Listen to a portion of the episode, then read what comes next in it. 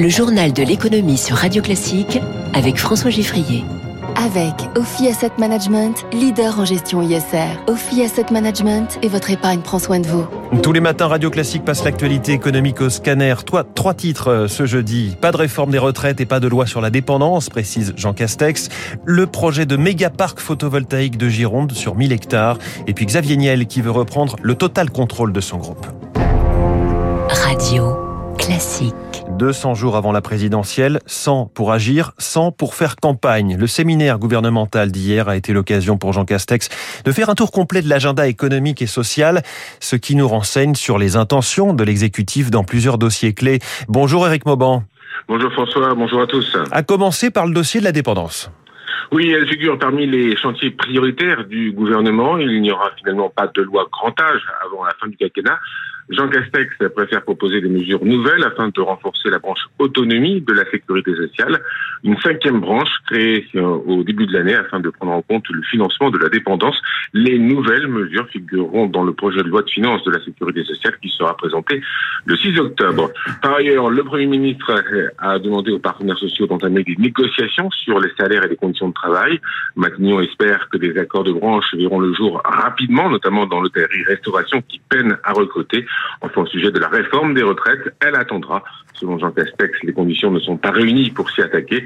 Priorité du gouvernement est donnée à la maîtrise du risque épidémique et à l'amplification de la reprise économique. Merci Eric Mauban pour Radio Classique. La course aux, aux armements dans la cyberguerre. Florence Parly évoque la multiplication et la gravité des cyberattaques et la ministre française des Armées annonce près de 800 recrutements de plus de ce qui était prévu d'ici 2025. La France sera alors dotée de 5000 cybercombattants et d'un budget d'un milliard 600 millions d'euros en la matière. Déclaration faite au FIC, le Forum Cybersécurité à Lille en ce moment, où le directeur général de l'ANSI, l'Agence nationale de sécurité des systèmes d'information, Guillaume Poupard, a indiqué qu'il réunirait prochainement autour d'une même table les équipes des candidats à la présidentielle pour les préparer au risque d'attaque pendant la campagne.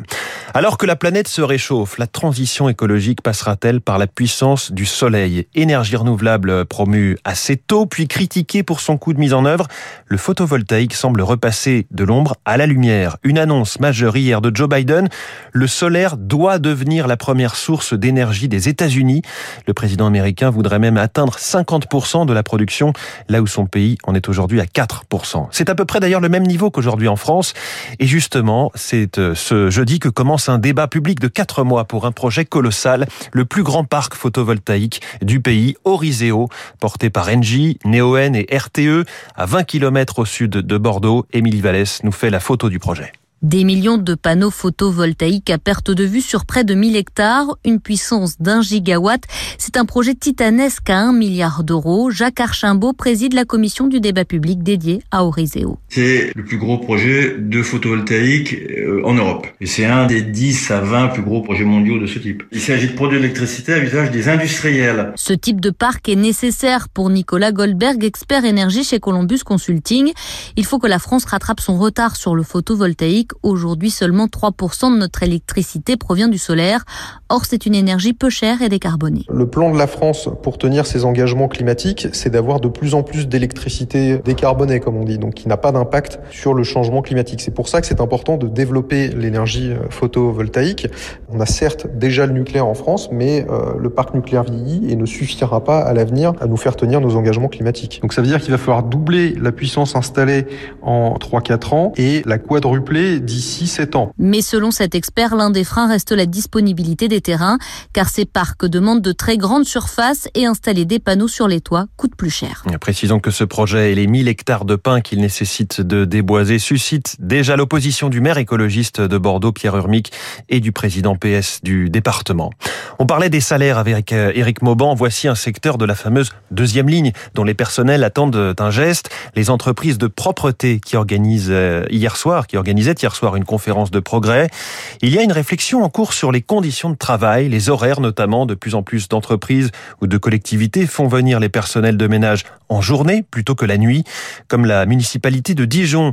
Océane Charret-Godard est conseillère municipale sur les questions d'emploi. Dans le bureau, très concrètement, eh bien, il y a euh, un agent qui va venir vider les poubelles, nettoyer le bureau pendant que la personne est là. Ça veut dire que bah, la personne, elle fait une pause café pendant ce temps-là, ou elle s'organise un petit peu différemment, mais euh, ça dure jamais très longtemps. Et puis, quand bien même ça fait un petit peu de bruit pendant quelques instants, enfin voilà, il y a, moyen en tout cas de trouver une organisation. La preuve. Et franchement, les conséquences sont extrêmement positives parce que ça donne de la visibilité au travail des agents euh, d'entretien, ça redonne de la dignité, de la confiance. C'est un travail qui est vu aussi et ça a un impact social aussi euh, sur la vie personnelle des femmes parce que plus de 80% ce sont des femmes et beaucoup de familles monoparentales. C'est un vrai tournant qui est enclenché pour le groupe Iliad, la maison mère de Free. Xavier Niel a lancé hier une offre publique d'achat sur les titres qu'il ne détient pas encore. Il veut donc mettre un terme à la cotation de son groupe à la bourse.